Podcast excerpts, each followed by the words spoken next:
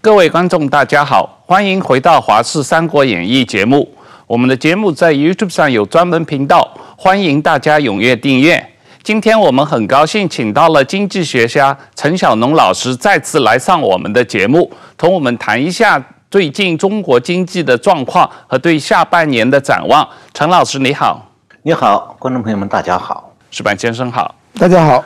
陈老师，我们看到中国政府刚刚公布了今年上半年的 GDP 和主要的经济数据啊。那总体来说，呃，外界评论都是说这个经济数据低于预期，特别是二季度的经济数据低于预期啊。那这里面很多的评论说，问题主要出在总需求不足。呃，特别是最终的消费不足，同时外需出口又存在很大的不确定性。五六月份出口都是比去年同期下滑了很多，负增长很大。那企业也缺乏扩大生产和投资的积极性。那中国政府的投资对整个社会的拉动也非常有限。总体来说，呃，陈老师，你同意这些评论吗？我觉得现在啊，按照国家统计局公布的数据，按部就班的去做表面的分析呢，意义不是很大。嗯，因为这些数据里面不可靠的部分很多。我举几个例子，失业率在中国是常数，就不变的。嗯，对，那跟失业没关系。那么这个 GDP 呢，是官方可以造的，所以多了少了，那全看统计局按照上面的意思。怎么调整？所以我倒是觉得您刚才提到那个预期呀，很有意思。这两个字，就是今年国家统计局公布的数据低于预期。这这个预期主要我想是商界的预期，但我觉得存在一个问题啊，预期不见得就合理呀。那预期本身要是不合理呢？所以我觉得问题出在预期上了，就是说中国经济。其实本来它就只能走到现在这个状态，并没有其他一条路。我想起了二零一五年中国政府开始提出了一个新词儿，叫做“新常态”。哎，那指的是经济增长不再高速了，不再以八以上的增长率了，他把它叫做“新常态”。那我就在想啊，这个到底是？现在中国这种经济的状况是中国经济的常态呢？是正常的，还是说过去中国的超高的增长是反常的，是异常的？那我的判断是说，本来中国的经济是不应该有那么多的超高速增长的，那个年代的增长是异常的，是异数。那么现在回归到现在这个数据，倒是正常的。也就是说，中国经济不是说它本来可以更好，报这个预期本来就错了，就不该有这样的预期，把预期调低，像华尔街有些投行已经做了这样调整了，调低预期才是正常的，或者说是对中国经济一个正常的理解，因为这样你才能看透中国经济到底存在什么问题。我觉得一个所谓的中国经济过去那个所谓的泡沫式增长。这个其实很大一个程度上就是把五十年盖的房子，十年之内突击盖完了，相应的把市政工程啊、基础设施配套的这些投资也都投进去了。那，好处是呢，确实造出了那么反常的几年高增长，炫目的让这个全世界都觉得好像中国就是救全世界经济的火车头。那结果呢，我们现在看到了泡沫破了，房地产泡沫破下来了。破裂以后，整个经济稀里哗啦就跟着下来了。那反过来讲，如果是中国不要去搞温家宝那个二零零八年那个四万亿基础设施投资，然后用房地产来拉动经济，这条路本来是走歪了的，走错了的。如果不走那条路，中国经济没那么快，过去没有那么高的增长，那么现在也没有那么大跌落。现在的跌落其实不过就是中国经济。真正能够走到的也不过就是如此，失业率高也是中国经济必然内涵的部分。陈老师，你说的不错，确实是，呃，原来是股市、华尔街的预期啊，因为是考虑到去年上半年有上海封城，所以基数比较低，然后有这个呃疫情之后中国经济的反弹。可是实际上，中国政府公布的数据低于华尔街的预期，这个呃疫情以后的恢复啊很疲弱。那这个当然呃也跟大家的预期有关系，所以。呃，六月份数字公布以后，整个华尔街的投行把它对中国的呃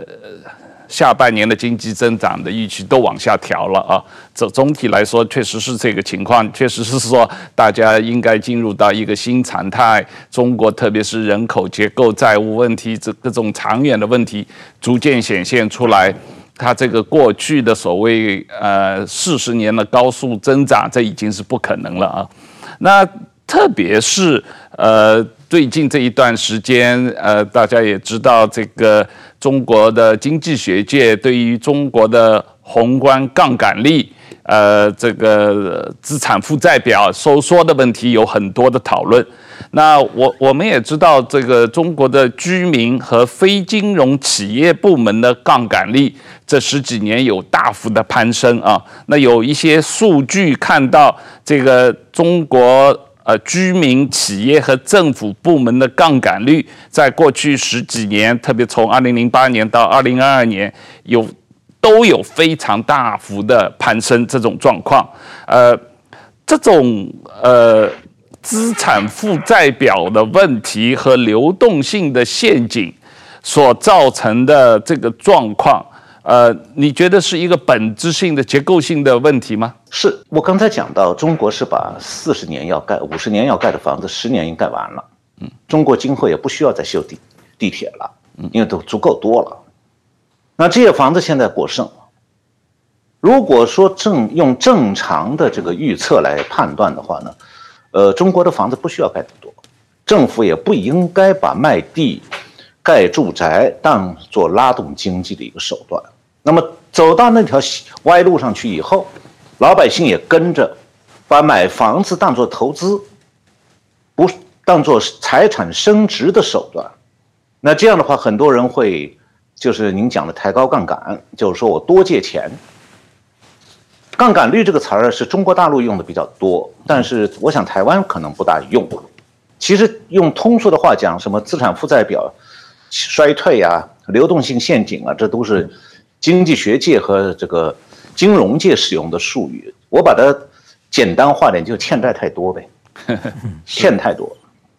实际上，中国是大概地方政府欠债是将近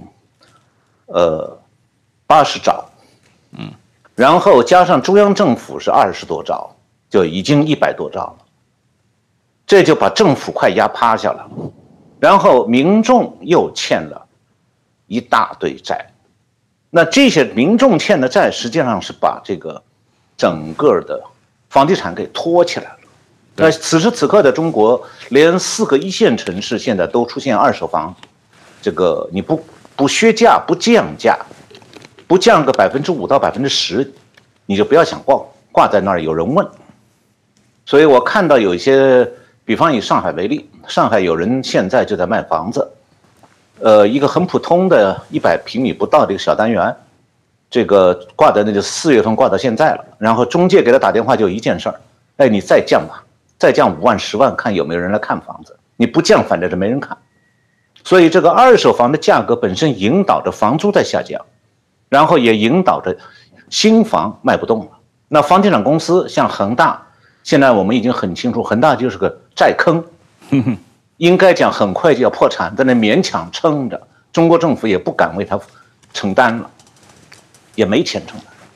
所以这种局面最后就造成说，政府、地方政府、中央政府欠一屁股债，老百姓欠一屁股债，房地产公司也欠一屁股债，欠到后来谁都没钱了，都是债，所以大家想办法，现在要最大的。事儿就是怎么样去还债。这个你刚才提到恒大，这两天恒大公布了，终于公布了，经过两年公布了他的这个呃呃业绩资产负债，说他过去两年亏损八千多亿人民币啊，他两年很大的亏损超过台湾政府一年的总预算啊，然后他的负债这个将近三万亿人民币，然后资产大概呃不到两万亿人民币，所以他实际上是一个破产的企业，而且还欠了大概。呃，如果你把他的资产周的真能卖掉的话，他大概还欠了一万多兆人民币啊，一呃一万多亿人民币这样的情况。那这个当然是呃非常典型的一个例子了。那这个最近我们有讨论到，这前一阵子我跟陈老师也讨论到，中国经济学家们在热烈的讨论。呃，所谓资产负债表的衰退嘛，啊，这个就是这个石板先生我们有提到的这个台湾的一个台独精神领袖顾宽明的儿子嘛，顾先生他是常年在日本的经济学家，呃，他有评论说中国的经济会不会重蹈一九九零年代日本的覆辙，遭遇长期衰退呢？啊，嗯。但是实际上，中国现在的老龄老龄化的问题，呃，同三十多年前日本相当，而人均的 GDP 水平不到日本当年的三分之一。那实际上，中国面临的压力可能比一九九零年代日本更大，是不是？呃，我觉得其实中国的情形和日本不能比，就是。日本呢，确实财界、政界对这个平成景气消失，然后这个出现个经济大萧条是没有准备的。呃，一九八七年的时候，我和我工作的那个机构，这个受日本外务省邀请去访问日本，然后呢，安排我们和日本政府的中央政府的各个部会，像当时还是通产省啊，这个经济企划厅啊，大藏省啊，呃，还有经团联啊等等等等，我们都有座谈，都讨论。我一个印象很深的就是，谈了一圈，大家讨论了很多问题，花了几天时间，但是没有日本政府的任何一个官员提出来说，我们可能经济有大问题了。这是一九八七年的夏天，然后一年半以后，平成景气出问题了。但是日本的平成景气结束以后，日本的经济泡沫主要体现在商业地产上，就企业的办公楼。这方面的这个投资就被抬得太呃，这个房价抬得太高，投资过多了，然后造成企业负债，当然也连带的会牵扯到很多个人负债了。但是总体来讲，它不像中国这样，中国是从政府一直到居民家庭都在欠债，就你在中国，你想找几家人家说你们家欠不欠债，恐怕找不大到。这点呢，还是要请教石板先生。嗯，我我我觉得就是说，首先日本的，当然日本的这个泡沫经济之后的对应也很糟糕，问题很多。但日本有几点，第一呢，它政府发布的数字不造假嘛，然后企企业发布的数字也也不造假嘛。这个我看到中国的经济数字发表，我最典型的看的就是说，呃，我觉得比如说这一次过去经济数字大家都说是假，但是它假的水分有多少，我们都不知道。就是说，但是这一次呢，而且有我们分析，因为没有别的数，只能拿这个来分析，所以有的人呢宁可信是它是真的。但是这一次我们看到最明显一个对对比轴就是这次疫情嘛，疫情的话到底有多少人感染，有多少人致死？比如说疫苗有多少人这个有这个有后遗症，这些数字全没有，而且数字都跟国际标准比起来，即使有也是低的非常异常嘛。比如说，最后最近这一段时间，就是去年突然之间，从这个呃强制封城到全面躺平，这零过渡嘛，这一天就过来。过来以后有大量的死者，这个我们全世界新闻变成就是中国的火葬场，这个排队呃烧不了，然后就有各种各样的问题。但是说这段时间到底死者的数字，有的地方公表公布的是和正常。差不多，有的报表有各种报表，有的地方干脆就不公布了嘛。到现在为止，那段时间死了多少人没有公布嘛？这个我觉得光凭这一点，就是说这个人过世没过世，这是一个最单纯的经济数字。要别的，你看企业的报表，你可有各种操作的手法嘛？把把卖出的东西算成借给人家，有各种各样的算法，你可以把很多账自己抹平。但是这个人过世没过世，这是一个最简单的数字，这个数字他都弄不明白，而且就很多地方自相矛盾。那也就是说明他经济上他更可更容易下上下其手了。这个我觉得是一个非常重要的。所以我觉得最近中国过去胡锦涛的时代，其实我我那个时候。我在中国当记者的时候，觉得他的数字是一点一点的，虽然很假嘛，但是说，比如说每天规定自己说二十句谎话，可以使用十次暴力，基本上是谎言和暴力治国的嘛。那现在中国每天说一千句谎话，使用五百次暴力，就是他虽然过去也撒谎，现在撒谎的次数是非常非常多的，而且你不听话，你只扑出我的谎言，我拿拳头揍你，就是变成这这种蛮横不讲理的状况。所以说，现在中国确实这个数字是很难改、很难弄的。那么关于这个房地产泡沫的问题的话，我觉得日本的房地产泡沫就是说，它房地产泡沫。垮掉之后，银行出现大量的呆账死账，日本解决这个问题基本花了十年时间，所以日后来被称为这个历史上失去的十年嘛。当然后来经济不见好转，就变成了失去的二十年，失去三十年。最近有人说要失去失去四十年了，就是日本没有一个很好的经济成长。但是说，我觉得你看日本的房价和日本的股市，基本上就是经济的晴雨表嘛。这个还是很很日本经济好的时候，股市就上来。最近日本股市又上来了嘛，已经接近这个泡沫经济之前。但是中国的经济从两千年、两千零七年、零八年开始高度成长，但是中国的股市你看一直趴在那里嘛，稍微上一下，稍微下一下。但是中国经济在这期间已经翻了好几倍了，这这很奇怪，就是说。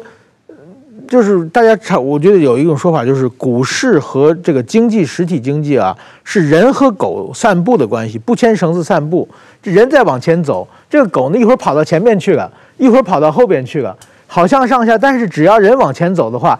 走一段时间就发现这狗还还是跟你在在一起嘛。也许跑远一点，然后它就跑回来。也许落后一点，他就追上来是。但是中国现在呢，这个人已经走了好远好远了，这个狗基本在原地不动，就是说明或者呢，这个人其实没有在走。我觉得这是一一个状，就可以这么分析嘛。所以，所以说，我觉得，而且中国的房价也是嘛，中国的股市不动，但是中国房价一下涨了好几倍以后，现在又趴在那里不动了嘛。然后就是说，当然说也各种迹象反映说，所以。各种各样说出来，就中国这个统经济是一个非常畸形的经济，它的数字所有数字是连不上的。所以说，其实分析很难分析。如果光从股市分析的话，根本看不出中国经济怎么样；光从这个房价分析，也看出看不出中国经济怎么样。你两个加在一起分析，你越分析越糊涂。所以，所以说，我觉得这个是确实是很难很难。不是石板先生，照你这么说.中国的经济学家都该失业了。汪浩先生，我再补充一个石板先生讲的故事哈。嗯。就两天前，杭州市出来的消息，就是您讲的殡葬人数。对。杭州市也是公布上半年数据，不小心呢，就公布了今年前六个月殡葬人数比去年同期增加七成，嗯，这就是您讲的真正的数数据。一天以后，杭州市政府下令，这数据收回，是啊，是啊，那个新闻就消失了。嗯，是啊，我那我再讲一个个人的体会，就是。我们现在讲是中国此时此刻这个数据靠不住，其实我想告诉各位，中国的数据从来就靠不住。我自己在中国国内工作的时候，一九八六年，呃，八六年的春天，当时还有国家计划委员会，汪浩先生一定知道，呃，在那里开会，然后国家统计局工业交通司就是负责提供工业交通数据的人来了，然后拿了最新的数据来给我们看。那么我就要了一份他们那个叫统计资料，就是那个不定期发的那个内部的资料。那我看了一下以后，我突然脑子动一动，我就心算了一下，我说：“哎，这个电力部说他们缺缺这个这个缺这个电力投资，因此呢，那电力超负荷运转。”我说他们有公布了一个运电力。火电设备运转时数，我就问国家统计局公交司的司长，我说电力部去年十二月是几天啊？他看了我一眼，傻傻，他说不三十一天吗？我说你算一下几天，结果电力部提供是三十二天。他为了制造那个电力火电设备超负荷，他计算的是把三十这个每天多少小时乘以三十二，得出一个总数来。我说这你们没看出来？国家统计局那公交司的司长傻眼了，说这个我们没审出来。我心里想，当时那个吴敬琏就坐我隔壁，吴敬琏笑了，他说：“哎呀，统计局啊，你们常常是这样的。”我就讲，这一九八六年，电力部就李鹏那个电力部就可以把一个月算三十二天来夸大那个电力负荷设备的负荷。那我们可想而知，没有哪一个部门的数据是不可以夸大的。当然，有的数据像死人了，像这个。这个失业，这是要夸小的，往下，往下假造。你刚才提到的浙江人口的呃统计数据，我也看到网上有讨论，如果把它呃按比例向全国推算的话，那应该今年一季度的超额死亡率应该有大概一百八十万到四百万之间啊，这样的一个超额死亡的状况。呃，不过我们看到一个数字就是。二零二二年底，中国六十五岁以上的人口比例已经达到了百分之十五，这个已经进入到一个深度老龄化的状况。那么，按照现在的速度来说，呃，一般估计到二零三零年，中国就会进入到一个超老龄化社会，也就是六十五岁以上的人口突破百分之二十。啊那百分之二十的人口都是六十五岁以上，这样的一个社会，造成中国经济会存在一个未富先老的现象。这种社会，它继续靠原有的这种负债投资来拉动经济成长的模式，还能够继续进行下去吗？呃，显然不行。现在中国经济在滑坡，这个滑坡就是因为汪浩先生您讲的。中国经济用原来的那个路数已经撑不下去了。就今天，如果说这个李强总理水平太次，你把温家宝找回来，他是当年刺激房地产基、刺激基础设施投资的始作俑者，你把他请回来，让温家宝重新坐到总理办公桌上，温家宝照样束手无策。相反，他得打自己屁股，说我当年不该做那些事情。要不是我当年犯巨大的错误，中国今天就不会走到这么悲惨的一步。所以实际上，中国今天的这个情况是已经是个结构性的问题。所谓结构性，就是说已经说的形象点，就病入膏肓了，治不了了。你给他打一针吗啡，也许他表面上好像有精神一下，但是那针结束了以后，他也照样不行。所以我不认为说今天中国还谈什么复苏，没，如果复苏那都是纸面上的。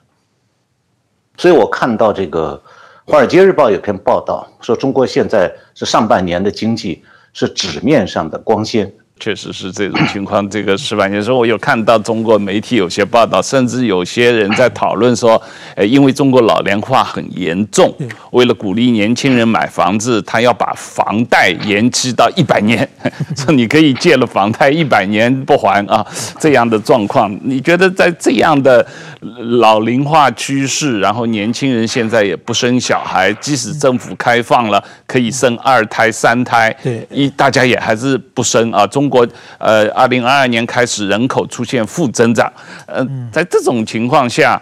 它整个经济继续通过加杠杆、增加负债来拉动，几乎是没有办法了。对，我觉得中国就好像，或者是下鱼，或者下棋，你棋已经非常这个不利了，你想挽回败局的话，你必须要走险招嘛。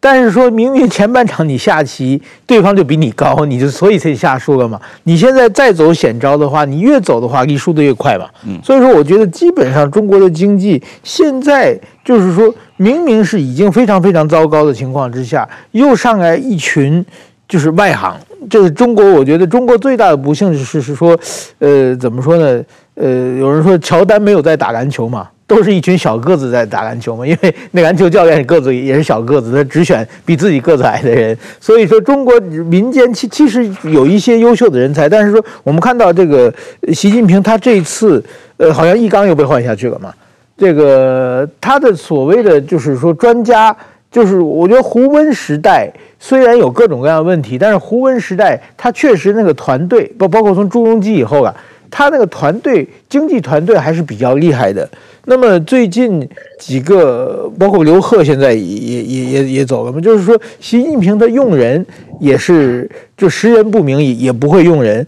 所以说他现在就是说。如果出一个高人，也许还能稍微缓和一点。但是他现在用的用这个方方法，他解决这个中国经济的方法，绝对是非常那种呃，怎么说呢？呃，头痛医头，脚痛医脚，蒙蒙古大夫的这种 这这种方方式了。所以所以说，确实是我我们看到一个蛮蛮明显的状态状态，就是说外国对中国的投资，想去中国投资的很少。我们现在在这个台湾。我在台湾已经三年了，我基本上很少听说有人说我想去中国投资，这 这种人嘛，就都是想我怎么从中国把钱撤回来嘛。这点就是说，当所有人都不看好的话，包括一些就是深蓝的或者是浅红的一些。专门跟中国做生意的人，现在他们虽然他们也在台湾还讨厌民进党，也不愿意台湾本土政权，但是他们现在也会把这个资金往什么越南啊、往印度去迁嘛。就这是一个大家还是这个用脚投票的方式，已经很明显，就是大家都不看好中国经济，特别是习近平这个二十大之后这种。对中国的悲观的情绪，其实已经非常明显了。呃，当然不仅台湾啊，那个啊，香港，香港也没有嘛。过去所谓港商现在都都没有了，都这都变成国家资本了。那日日本其实过去也是中国改革开放的一个主要的资金和技术的提供者。在日本，我最近也很少。看到有日本的大企业想去中国新投资的一种意愿，或者什么呃签订备忘录之类的新闻，我已经好多年没有看到了。我们确实有看到台湾政府的官方统计数字啊，这个台湾对外投资，这个呃对中国从十年前占比百分之八十五，现在降到了百分之三十不到了。也就是说，这个台湾人有一百块钱投资到台湾之外。现在大概其中只有不到三十块是投到中国的，现在甚至于投资到美国已经超过投资到中国了。这种情况确实是蛮蛮大的变化啊。那嗯，陈老师还有一个问题，关于这个刚才我们讲到了负债率，你也提到了地方政府的负债数据啊。地方政府的负债数据是一个国家最高机密，实际上没有人知道，因为它的统计方法是这个奇出百怪，各种各样的可能性都存在啊。呃，但是地方政府的债务非常之高，这是呃市场的共识。不过，中国的经济学家有很多讨论说，虽然说地方政府债务很高，但是主要是因为中国的税制是分税制，这个中央政府财权太高，地方政府没有财权，所以造成了地方政府的呃负债率非常高，但是中央政府的负债率没有这么高。如果这个呃中央政府可以。改变税制，把更多的税收让给地方政府的话，这个问题就解决了。所以我们不需要担心中国政府的总体的杠杆率水平。呃，陈老师，你同意这种说法吗？胡扯。嗯，其实呃很简单。如果说不为了救地方政府，中央政府把自己的钱拿出来，那是差太多了。因为地方政府是八十兆的债务。中央这种中央财政的全年的预算都不到这个数，所以这就是中南海关门，解放军全部回家，然后军舰全部熄火，飞机不飞了，这种情况下，中央政府不花钱，他也救不了地方的债务。所以我在想说，如果哪一天中国真的听了这种中国经济学家的话，说咱们把中央财政给裁了。那习近平怎么活我们不管啊，那台湾人民肯定很高兴，那就不用武力攻台了，因为首先要裁这个军费嘛，一年明的是一万几千，就一万五千亿，对，一万五千亿。嗯，然后暗的还有比这还多的，因为它军备开发不在军费预算，不在那个军费的数字里头。对，还有维稳也是不在。对，所以我讲这个中国有很多这个 出馊主意的经济学家。那其实呢，中国真正的问题不是中央地方财政之间来回可以划的。我刚才讲了，中央财政没那么多钱还账，尤其习近平呢还整天想着要改变世界秩序。嗯，那么剩下来的问题就是谁在撑中国的地方政府这个债务？那我想说的是，呃，实际上撑中国债务的是中国老百姓。就是说，老百姓不是中国现在很多人说我家里最后一点钱我存到银行里去，所以今今年上半年，中国居民的中长期存款的数字在前三个月增长很多，原因是说有一大批这个经营中小企业的餐馆啊、小店啊什么。都关了，然后把资金抽出来以后存银行了。我不做了，反正亏得厉害。所以有一段时间，前三个月，这个存款居民存款的数字跳得很厉害，往上升。但是现在我今天刚看了一下，最近两个月已经平缓了，不涨了。对，基本拉平了。那么这种情况下，老百姓会说：“我存到中那个小银行，我不敢信任，我存大银行。”那我告诉各位是。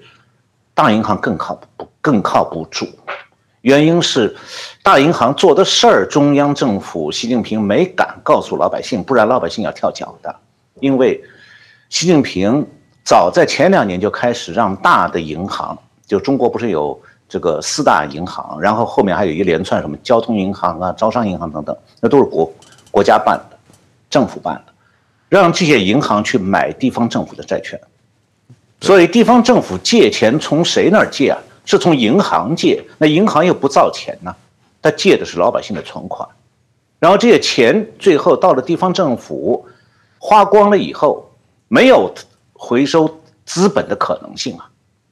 就像我把钱借给鸦片鬼，他抽鸦片抽完了以后，我找他怎么说？我要算投资效益，我借给你一百万，然后按百分之五、百分之十的利率，你该还我多少？人家告诉你对不起了，我就这条命。眼看不行了，你看着办吧，一子没有。中国政府就是味儿，还不出来了。所以对老百姓来讲，我要告诉你说，你们的存款至少现在一半是没有了。哼哼，那很多中国老百姓可能受不了这个。但今年有一个中国二零二二二年的中国金融调查报告，呃，中国银行调查报告，那里面就提到说中国。购买地方政府债券是中央政府的命令，那么六大银全国全中国最大的六个银行负责买的最多，大概占这个地方债券的百分之八十，就八成地方的债务是拿银行的老百姓存款去填进去的。然后地方政府拿这个钱干什么？像现在没钱就地方政府没有税收了，那我就拿这个银行借款拿来发工资了。你发了工资怎么会有投资效益呢？所以这笔钱能还吗？不能还了。老百姓的存款被银行搬家搬到财政部去，呃，财政局去了。各个城市的财政局把它花光了。那么最新的情况是说，今年的这个大概是七月初，这个有一个银行金融圈传出来的消息，就是今年。中央政府又让这六大银行再大量的买地方债债券，而且提出的要求是中央银行下达的任务，这贷款不许是短期的，必须至少二十五年。嗯，你这二十五年快赶上房贷了，房贷它还有一个房子做抵押品，那地方政府发了工资了，那钱呢？抵押的是什么呀？Nothing，什么都没有，空的。就一个图章，到时候市政府就开张白条盖一个市政府公章，某某市市政府，我们欠人民银行多了多少钱，拉倒了。然后更糟糕的是，银行现在要被逼疯了，因为中央银行给他们下的指令是：那二十五年的贷款你不许催，二十五年内别问，就当那笔钱没了。那老百姓能不能说我那存款五成没了，二十五年不许问，也不许提？而且最糟糕的是，中央银行还下令说，为了解决缓解纾困地方政府的财政，前这二十五年的长期贷款，前四年不许收利息，免息。所以这就是中国现在中央政府在把这个地方政府的财政危机转嫁成银行的金融危机。所以从金融业的角度来讲，就是谁如果是在中国银行业工作的。你现在应该知道，银行的好日子结束了。前一阵的银行就很难过了，今后的银行不是难过，是要上吊了，非常危险。这个确实是你说的这个有道理，因为因为过去几十年中国地方政府的收入 百分之五十以上是通过卖地嘛，那这两年卖地卖不动了，所以他们百分之以五十的财政收入来源没有了。那在这种情况下，只能靠发债啊。那买地方政府的各种各样的债务，地方政府的债务就只有通过银行政府、中央政府下令让银行强迫去买。但是如果像你说的，像中国的商业银行大量买地方政府的长期债务，五二十五年，而这个又大量吸收居民的短期存款，这个实际上会发生。大规模的银行的流动性的不对称，如果万一哪一天这些居民要开始提取存款了，那这个银行马上就发生流动性危机。因为我昨天看到的消息，就这种情况已经在深圳发生了，就是深圳呢是有这个大批香港人，当年在香港在深圳养了二奶，也在深圳的银行大银行里存了钱的，现在看看中国银行情况不妙。很多香港人到深圳的银行来办理取款手续，结果深圳银行开始刁难了，说是这个我们一天就办，先排队领号，一天就发二十个号，你们有二百个人，咱慢慢排吧，明天你再来排队，反正一句话我就不让你提。另外呢，提款的数额给你压的小小的，说你要提两提多一点，你再来排一次。所以这其实就是银行您讲的这个。流动性危机，现金不足了。我看到两个问题，一个问题当然这也跟大家对人民币汇率的预期有关系啊。这个香港人对这方面非常敏感。那 另一方面，现在中国银行，呃，各个银行大量的关闭它在各地的分支行，呃，大量的关闭它的在街上的这些这个银行开的。开的这些门市部门啊，因为他说他们现在都用网上银行了，就关了门市部门。但是你要知道，这个在中国所有的城市，这个主要的商业街道的最主要的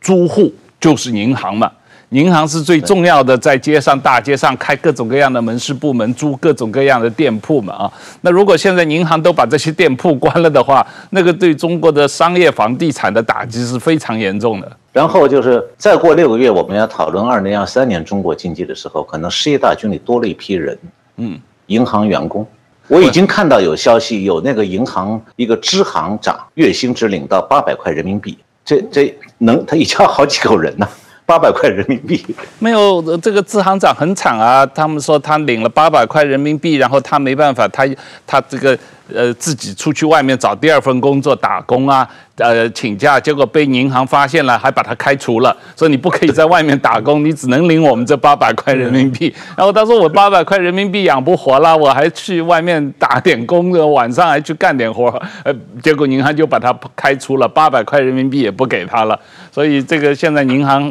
银行的员工也很惨，对。八百块人民币基本上已经回到江泽民时代的早期的。这个薪水的水平，啊、就是这些年的高度经济成长一一下子被打回去了。我觉得这个问题很，我我刚才我觉得还有一个，就是说我在中国的时候有一段时间，中国非常流行官场小说了，就大概十年前，啊、官场小说了，就怎么升迁嘛。然后官场小说就是有有有一个叫什么《侯卫东升官记》是非常有名的，就是说。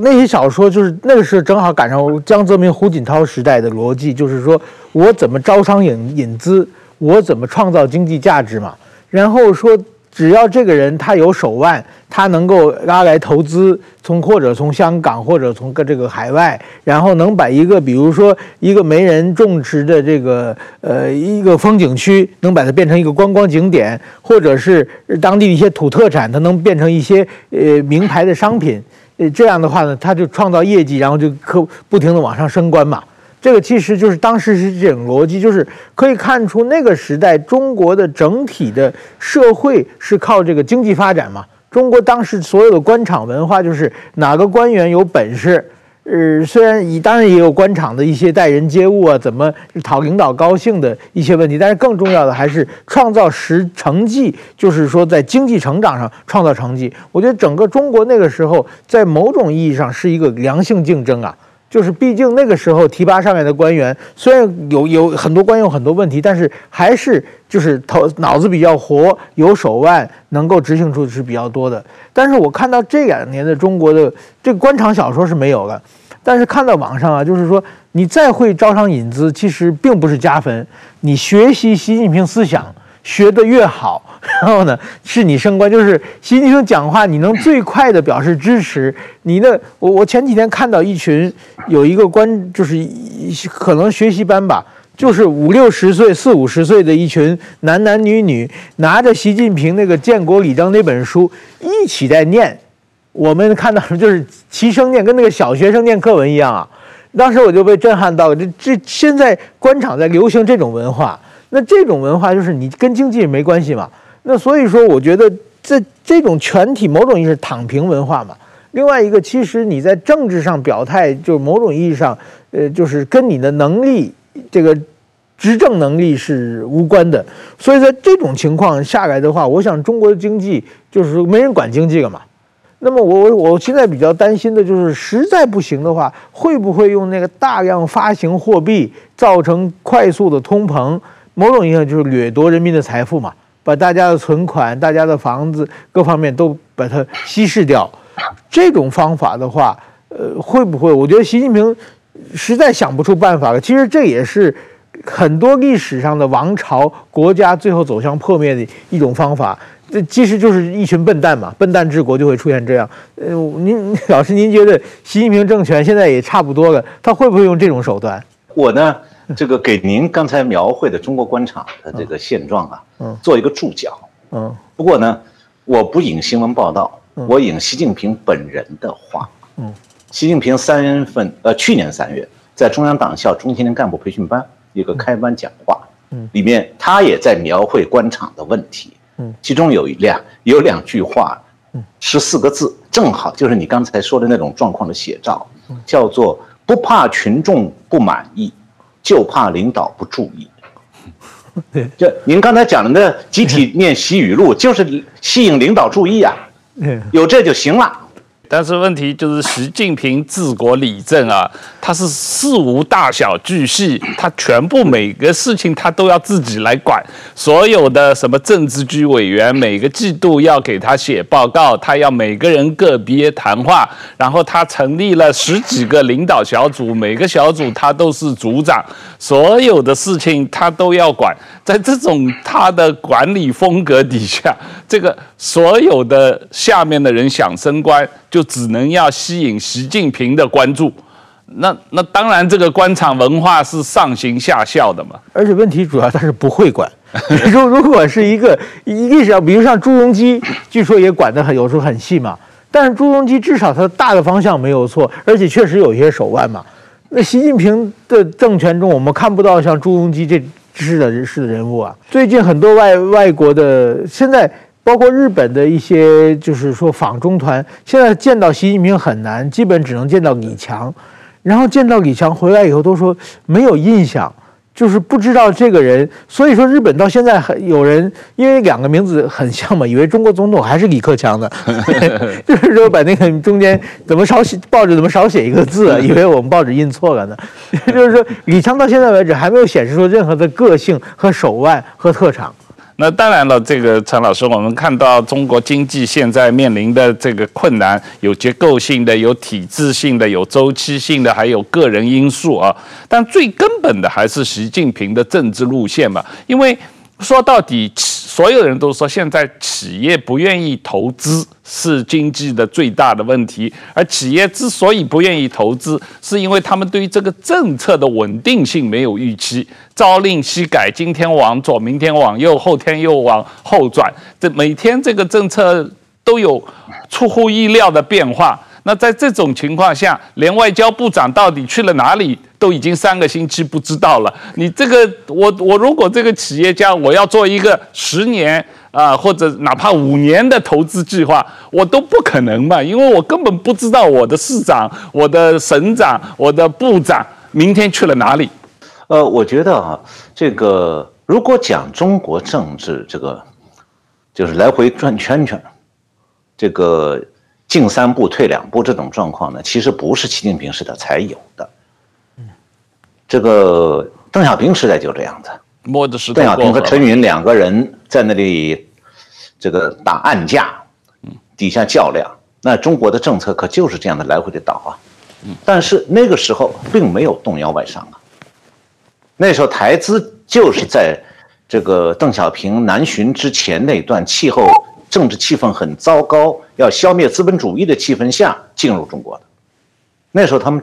还相信中国有发展，那个判断呢，当时似乎并不错，但是现在是习近平这种这个政治路线，好像大家被觉得说他的这个反面的作用很大，但我觉得这个这个层面有点被放大了。就中国经济的基本问题是是经济本身的问题，经济政策的错误问题。就是如果说你现在要审判这个中国经济政策的罪魁祸首，你先把朱镕基拉过来，把温家宝拉过来，这两个人吊在树上都不冤枉的。中国的国有企业私有化，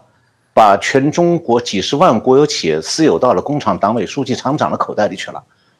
这个朱镕基是不是罪大恶极？温家宝用房地产来刺激经济，最后导致今天这个泡沫破了，他也是个泡沫的吹气球的那个人，所以也是罪大恶极。所以如果说朱镕基、温家宝都安安坐在那里不动，那你现在换了是，就哪怕朱镕基、温家宝拉回来，再坐在李强的位置上，他们俩也还是只能打自己嘴巴。所以我觉得说中国经济问题啊，其实是个命运，是个 fate。中国就到今天就该是这样，要不是这样才奇怪了，就出幺蛾子了。确实是这个，呃，这已经走到了这一步，确实积重难返啊，这样一种情况。不过总体来说，嗯、我们也看到习近平几乎是束手无策嘛，就就是像你刚才提到的朱镕基的问题、温家宝的问题，朱镕基造成的所谓私有化变成了权贵资本主义，那温家宝造成了整个政府的财政收入过度依靠房地产，而整个刚才讲的居民、企业、政府杠杆率的这么高度的这个增长，到了这种。百分之 GDP 百分之两百七十到三百多的这样一种位置，那现在李强来做什么都不可能改变，他都不知道怎么办，这个只能是拆东墙补西墙。我稍微猜，我觉得如果习近平真感到自己自有束手无策的话，某种意义上还可以，就是他至少要虚心听听大家声音嘛。我认为习近平认为中国经济这么糟糕，是因为下边这群家伙没有正确执行自己的路线。我的路线是正确的，你们没好好执行，而且呢，选上李强也是笨蛋，他也觉得我们要正确的执行习总的路线，问题习总的路线是错的嘛？然后呢，他现在的挑毛病就是说，我说这么着做，你为什么做的不够？所以说，中国政经济政策完全是现在没有一点好转的状况啊。对，确实确实有这种情况，我们现在确实是看到，就就像这个石板先生说的，现在大家这个嗯。领导干部每天上班八小时，其中要花两个小时来学习习近平著作，理解习近平思想，那整个工作效率就没有了嘛？这个大家也就在他的这个框架里头兜圈子。问题是习近平那个。习近平的治国理政的书已经出了二十几本了嘛？他已经是全中国最大的这个版税收入作家了。他这个书你念起来像车轱辘话，全是大话、空话、官话、废话。然后你念了半天你就越读越糊涂，这个 呃，我不知道怎么能够根据他的书来治理国家，来来搞经济。这个陈老师，你你还有有有机会读一读习近平在党校的讲话，这个还做了深刻的理解。这个你你如果现在去申请中共的这个官僚的话，去去去，说不定习近平会提拔你当政治局委员了。这个，呃，对不起啊，我可不想。受那个难过，你讲到他那个讲党校那个讲话，我还有一句话，我觉得这个不吐不快啊。人家习近平愣是把这个南唐小朝廷那个最后一个君主李煜，嗯，写的一首绝命词，应用了，教用来教导中青年干部说：你们可别走到那一步啊。他是把南唐小朝廷那个。写的那首绝命词《虞美人》这首词牌名，那个话呢是，我就不去念了，就基本上就是看着国王呢，人均要被杀了，这种他是被大宋大宋朝俘虏了嘛，这个国灭掉了，然后关在牢里头等死的时候写下来的。虽然这个词牌他这首词写的还千古流传。但习近平在教导中青年干部时候，居然他就不知道啊，这可不是什么吉利的话啊。现在已经，因为本来这讲话是内部的，然后《求是》杂志登出来了，我要做节目，我就只好认认真真拜读了，然后把这些点都一点点挑出来了。比方讲，他还教导中青年干部，说腐败是中国共产党面临颠覆的最大的问题。这话倒是对了，还有骂说中国现在有多少干部是身在曹营心在汉，心怀二心，这这都是他他的原话。就你不去读，你不知道习近平在想什么，他就想这个。嗯，所以我怎么觉得就像石板先生刚才提到，这有点亡国之君的哀叹呢？真的是他很矛盾，一边说东升西降，一边说又是身处危机啊，身在曹营心在汉，这个汉就是美国嘛。对，他自己曹操是篡权的，他自己是篡权的曹操。好了，那个陈老师，我们今天时间到了，那个谢谢你的时间，谢谢你再次来上我们的节目，呃，谢谢石板先生，谢谢大家，谢谢郝先生，谢谢郝先生，谢谢大家。